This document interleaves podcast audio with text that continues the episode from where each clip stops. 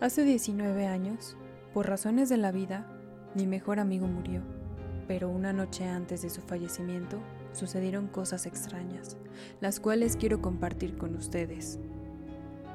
Para segundo de secundaria, cambié de escuela, ya que la situación económica en casa no era la mejor ni la más estable, además de que mi hermana también entraba a su primer año de secundaria y necesitábamos acortar y balancear algunos gastos.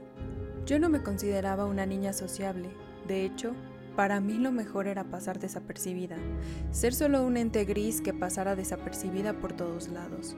Era un poco difícil, ya que nunca he sido una mala alumna y mis calificaciones eran de las más sobresalientes y me la pasaba en el cuadro de honor.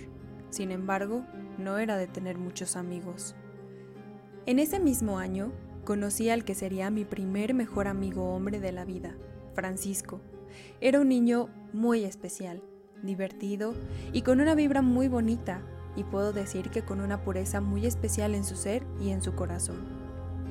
Por ser un grupo muy reducido, comenzamos a interactuar, platicábamos de música, algunas películas, pero sobre todo series de televisión. Nuestra favorita, Mr. Bean. Además de reír con sus ocurrencias, Tenía el don de observar más allá de lo obviamente visible en las personas y saber cuando no le estabas pasando muy bien. Nos hicimos muy cercanos, junto con otro amigo al cual conocía desde segundo de primaria, llamado Jonathan.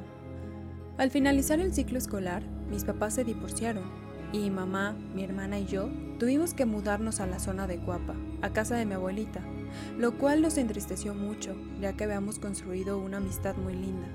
Ahora nos llamábamos por teléfono al menos un par de veces a la semana para contarnos cómo iba el cambio, cómo era la nueva escuela, cómo eran los nuevos compañeros, los maestros y demás. Casi un mes después de haber iniciado tercero de secundaria, hablamos un miércoles y me dijo emocionado que estaba muy contento porque había comprado una grabadora chafa de 100 pesos y por fin podía escuchar sus CDs del mercado. Estaba escuchando Bring Me to Life de Evanescence y terminamos cantándola los dos al teléfono. Nos quedamos de ver el sábado de esa misma semana ya que era cumpleaños de una amiga y muy probablemente iríamos muy cerca de donde vivíamos. Llegó el viernes y tuve un sueño muy raro con él. Lo veía, pero se alejaba. No lograba alcanzarlo. Recuerdo que entre sueños me desperté y vi claramente la sombra de Francisco en la pared haciendo como una demanda entregarme algo que parecía una caja.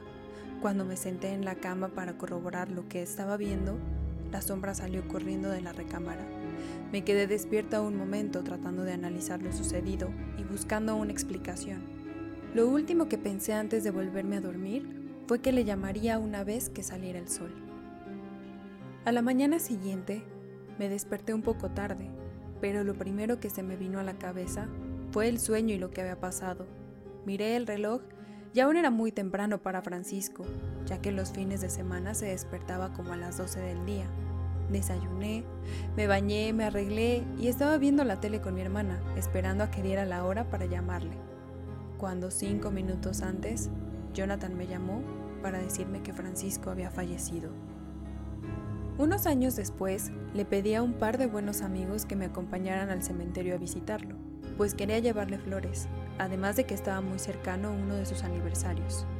Por ser estudiambres, nos movimos en metro y camión, de esos que en la Ciudad de México se les llama coloquialmente guajolojets, ya que son muy grandes, pesados y lentos.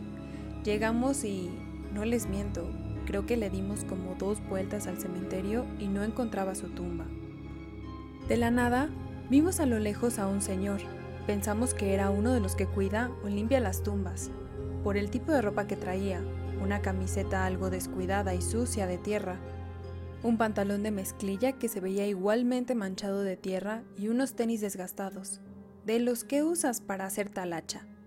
Nos acercamos a él y le preguntamos hacia dónde quedaba la zona donde Francisco yacía.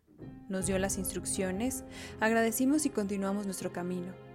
Caminamos unos 7 u 8 minutos hacia arriba de donde el señor estaba y nuevamente nos lo encontramos de frente. Solo se nos quedó viendo, estático, no hizo ningún gesto con la cara o las manos, solo nos seguía con la mirada. Mis amigos y yo solo nos veíamos, pero ninguno quiso hacer comentario alguno.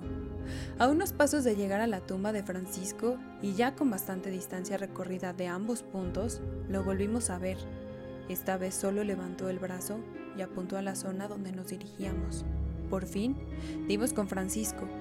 Cuando volteamos para agradecerle, el señor simplemente se había esfumado. Cabe resaltar que las tres veces que lo vimos, ningún tipo de bicicleta, auto o camioneta estaba cerca. La primera vez que vimos al señor estaba en medio de uno de los jardines del cementerio y no había más gente alrededor. La segunda vez estaba en otro jardín mucho más arriba y solo se llegaba por el camino en el que andábamos mis amigos y yo.